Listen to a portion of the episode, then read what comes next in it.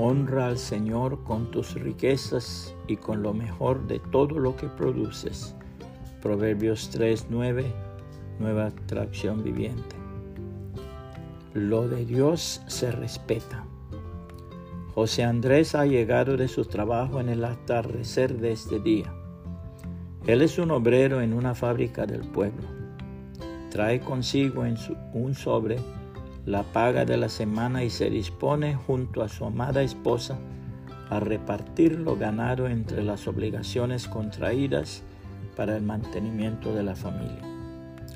Se sientan junto a una pequeña mesa y distribuyen el dinero en unos cuantos montoncitos. Esto para que pagues en la tiendita, esto para pagar la leche, esto para pagar el panadero, esto para pagar el carnicero, y así sucesivamente va señalando cada montoncito. Pero le quedaba uno que no había sido designado para nadie.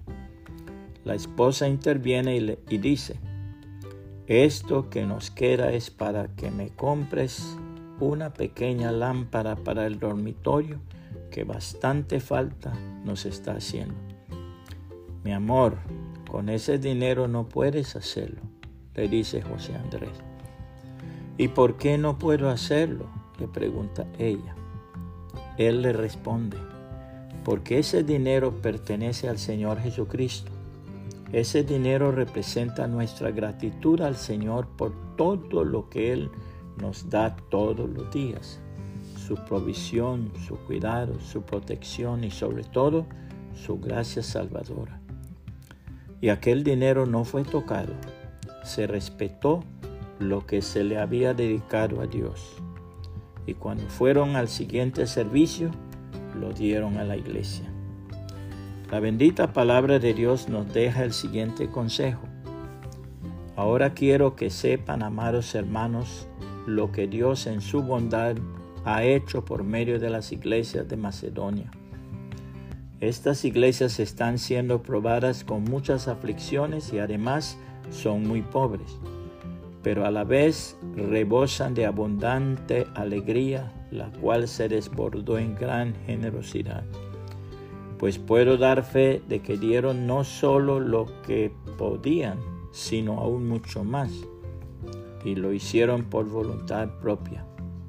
Nos suplicaron una y otra vez tener el privilegio de participar en la ofrenda para los creyentes de Jerusalén. Incluso hicieron más de lo que esperábamos, porque su primer paso fue entregarse ellos mismos al Señor y a nosotros, tal como Dios quería. Así que le hemos pedido a Tito, quien los alentó a que comenzaran a dar, que regrese a ustedes y los anime a completar este ministerio de ofrendar. Dado que ustedes sobresalen en tantas maneras, en su fe, sus oradores talentosos, su conocimiento, su entusiasmo y el amor que reciben de nosotros, quiero que también sobresalgan en este acto bondadoso de ofrendar.